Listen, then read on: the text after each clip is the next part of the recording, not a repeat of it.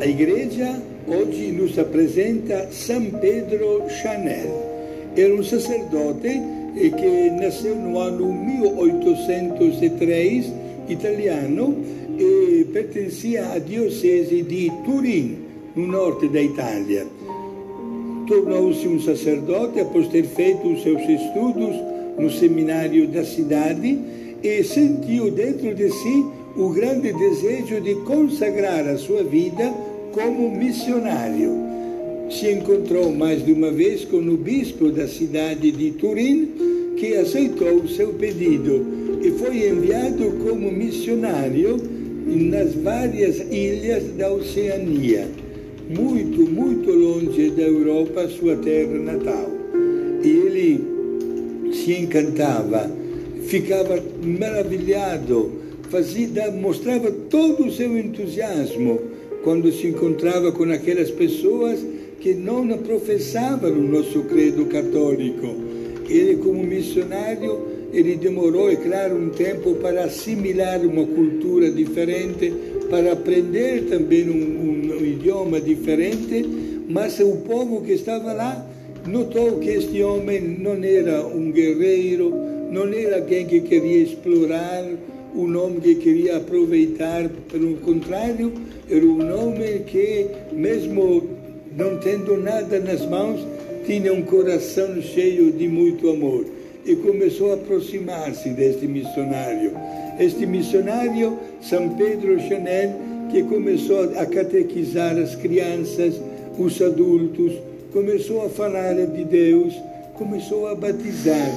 E, com grande alegria dele, de repente recebeu a visita de vários outros sacerdotes jovens que lhe fizeram uma surpresa. Não se tratava de uma visita, mas vinham para, foram para lá para ficar junto com ele, para catequizar os índios da Oceania. Trabalhou incansavelmente para esta finalidade.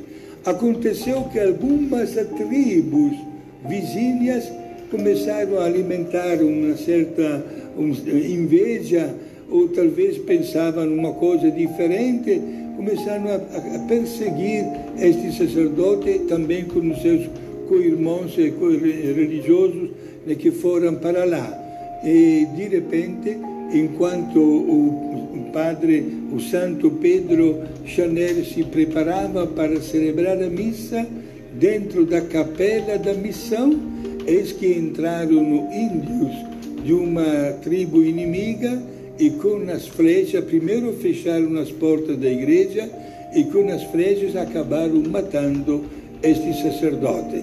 É considerado grande mártir, inclusive São Pedro Chanel, mesmo sendo italiano, é o padroeiro da Oceania.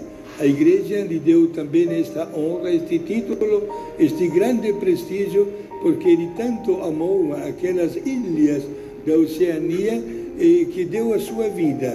Os mártires são assim, vão com entusiasmo, morrem também com entusiasmo por ter doado a vida para que o nome de Cristo seja conhecido e amado.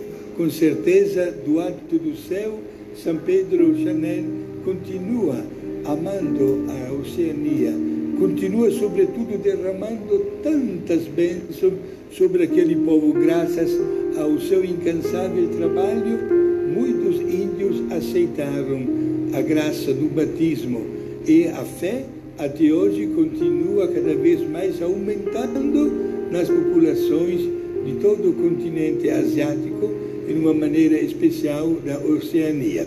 Meus amigos, que este grande santo abençoe todos os missionários do mundo.